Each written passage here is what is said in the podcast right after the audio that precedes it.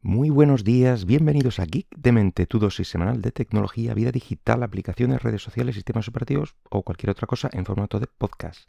Este es el programa número 234 del miércoles 16 de noviembre del 2022. Y esta semana pues podríamos seguir hablando, al igual que la pasada, largo y tendido de Twitter y bueno, de todas las, las, cosas que van surgiendo de más despidos, de más historias, pero no, eso ya, ya quedó en la semana pasada esta semana vamos a hablar de Apple.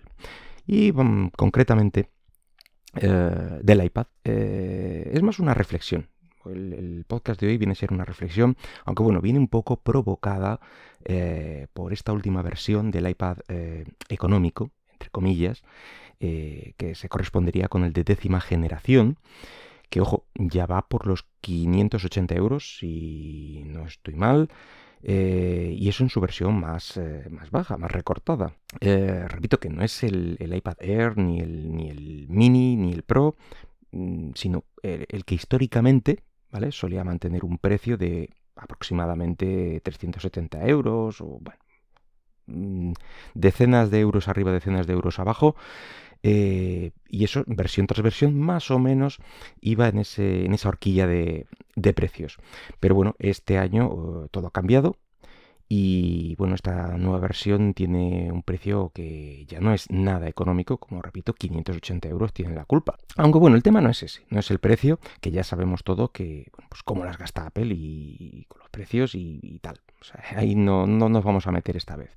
La cosa es un poco la, la evolución que está sufriendo el propio hardware en sí, el propio concepto que, lleva sufriendo realmente, porque van 12 años de, historia del, iPad.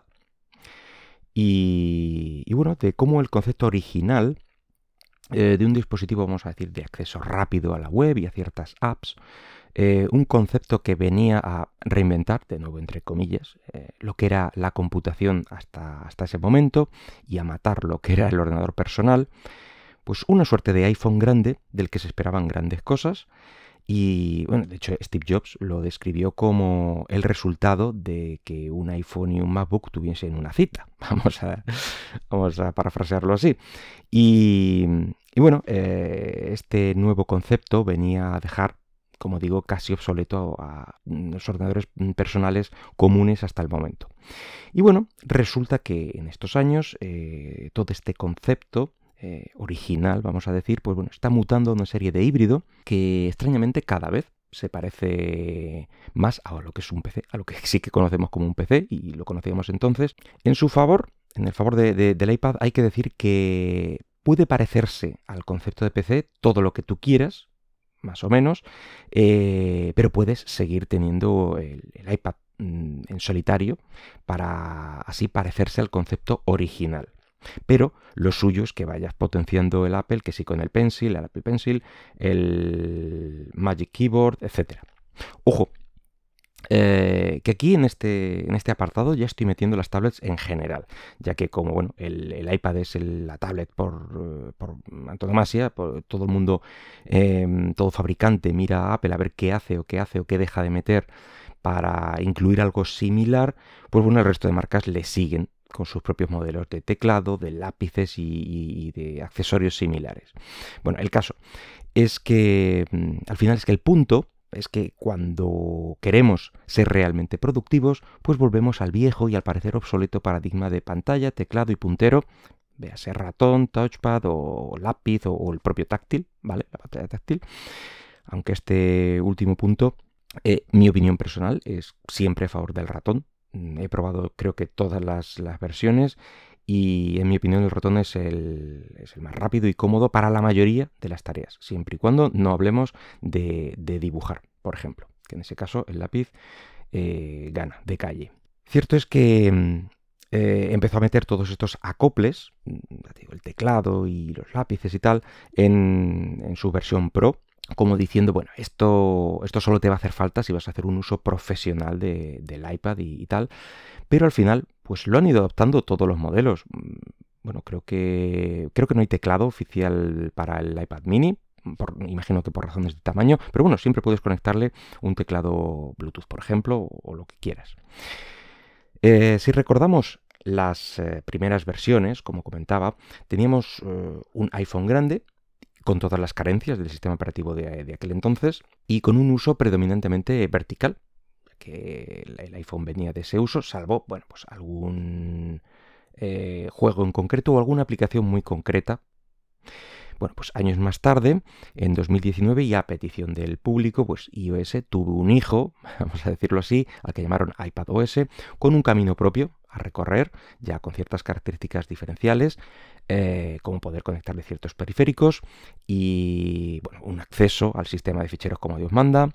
Y bueno, pues eh, año tras año nos van trayendo más y más novedades de serie en cualquier eh, sistema operativo de sobremesa. Resulta que ahora como novedad tenemos pues ventanas flotantes, multitareas, soporte para ratones. Ya digo que esto no es exclusivo de, de iPad, el resto de fabricantes mm, tienen el mismo, el mismo problema y Android igual va incluyendo eh, novedades que de serie tenemos de hace años y años en, los ordenadores personales. Lo curioso es que el iPad hoy por hoy eh, se parece mucho al concepto de, Surface de Microsoft de, hace unos 8 eh, o 10 años, Em, teniendo en cuenta que el iPad nació en el 2010, la primera Surface con ese mismo concepto de pantalla separable del teclado y una serie de punteros y tal y cual, nació en el 2012, efectivamente 10 años, y, el iPad Pro, pues en el 2015 es decir, tres años más tarde, incluyendo ya pues ese, ese Magic Keyboard, etcétera, etcétera. Bueno, resumiendo, que tenemos el concepto actual del, iPad eh, entre nosotros, básicamente, hablo del concepto, ¿vale? De, los acoples, pues desde el 2012, desde esa primera Surface. Y seguro que algún fabricante por ahí ya había sacado algo similar. Pero bueno, eh, para el gran público ese concepto se popularizó en el 2012 pero ¿qué pasaba? Que tenía eh, un sistema operativo, y sigue teniendo, eh, un sistema operativo completo de escritorio, muy compatible y he de decir que actualmente bastante equilibrado desde que tenemos Windows 10 o Windows 11. Y bueno, recordemos que mm, desde hace no mucho tenemos aplicaciones de Android compatibles y bueno, además de, todo lo que puedes hacer con, con Windows y que evidentemente no puedes hacer con un iPad. Y aquí eh, voy a dar mi opinión totalmente impopular, es que cada vez eh, le veo menos sentido al iPad mm, ya que el uso es realmente marginal. Evidentemente, si es tu único dispositivo, te tocará usarlo para todo, evidentemente, por fuerza. Pero el día que uses un portátil, entonces te volará la cabeza, digo yo. y si el precio fuera menos de la mitad, bueno, pues eh, que no sea el dispositivo que le den mucho uso, bueno, pues tampoco has invertido o has gastado demasiado en él, así que tampoco pasaría mucho. Por ejemplo, yo actualmente, eh, mi tablet, eh, además de para grabar este podcast en estos momentos, bueno, pues para la utilizo para consumo multimedia los fines de semana de manera mm, personal, por así decirlo, y bueno, pues si hacemos algún viaje o algo así, la llevamos siempre con nosotros pues para eso, para ver algún, alguna cosilla. Eh, no sé, alguna búsqueda o alguna consulta ocasional a lo largo de la semana, pero básicamente es un uso de, fin de semana.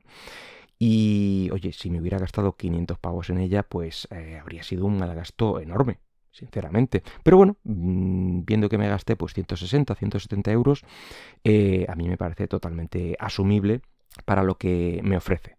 Así que con el iPad tenemos algo similar en concepto a una Surface de hace 10 años, eh, imagino que muchísimo más potente, eso no, hay quien lo niegue, pero con un sistema operativo y aplicaciones que no pueden aprovechar toda esa potencia, así que estamos en las mismas. Básicamente eh, nos han vendido una revolución que al final no es para tanto y que cuando queremos ser productivos de verdad volvemos al viejo paradigma de, computación conocido, de ordenador personal conocido, de pantalla, teclado, ratón y paremos de contar. En fin. Que nada más por hoy. Espero que el podcast haya sido de tu agrado y si lo deseas puedes dejarme algún comentario por Twitter en arroba geekdemente. Hasta luego.